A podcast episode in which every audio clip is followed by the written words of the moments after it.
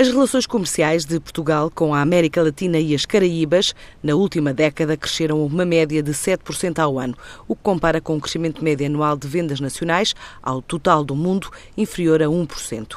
Em 10 anos, as vendas do nosso país para os destinos do sul da América, incluindo as ilhas das Caraíbas, aumentaram em quase 100 milhões, passando de 738 milhões para 1.356 milhões de euros. O principal parceiro económico continua a ser o Brasil, responsável por 50% do comércio com o continente latino-americano e por mais de 80% do investimento direto estrangeiro.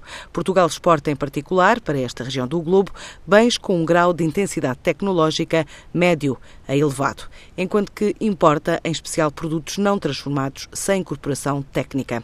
Já a nível de investimento direto, tem-se assistido a uma diversificação de setores em ambos os sentidos.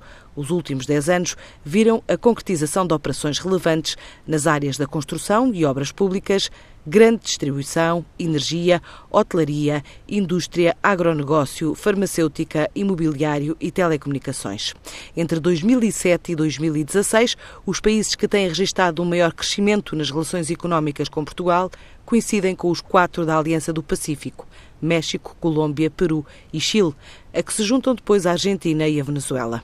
São algumas das conclusões do estudo realizado pelo IPEDAL, que vão ser apresentadas hoje no primeiro Fórum América Latina e Caraíbas, que se realiza no Isqueté.